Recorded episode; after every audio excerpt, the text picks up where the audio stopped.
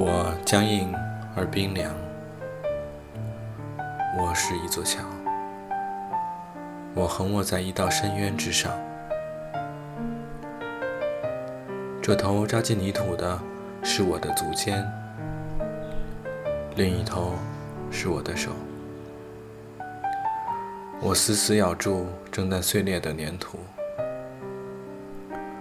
我上衣的下摆飘向我的两侧。深渊里，冷森森的弗雷伦河发出阵阵喧嚣。没有一个旅游者曾迷路来到这座行步艰难的山上。这座桥在各种地图上还未标出。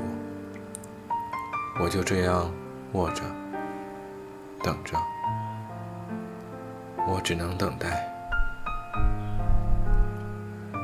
一座桥一旦造好，只要不坍塌，就依然是座桥。那是在傍晚时分，是第一个还是第一千个傍晚，我就不知道了。我的思绪总是乱糟糟的，总在兜圈子。夏日的傍晚时分。小河里的流水声更加低沉。这时，我听到一个男人的脚步声朝我走来，是在朝我走来。伸展你的四肢，瞧，站立起来。没有扶手的梁木挡住那位托付给你的人，快悄悄打消他脚步的顾虑。他还在犹豫，好，就让他认识认识你，学山神的样子，把他扔到岸边。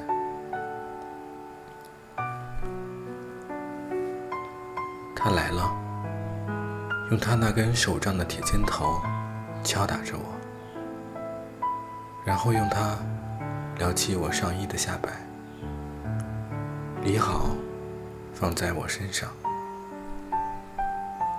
他将箭头一下戳进我的浓发之中，在里面放了很久，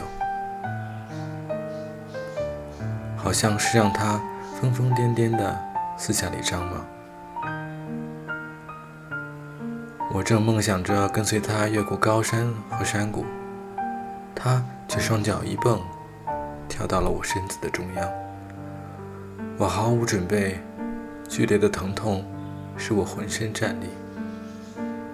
这是谁？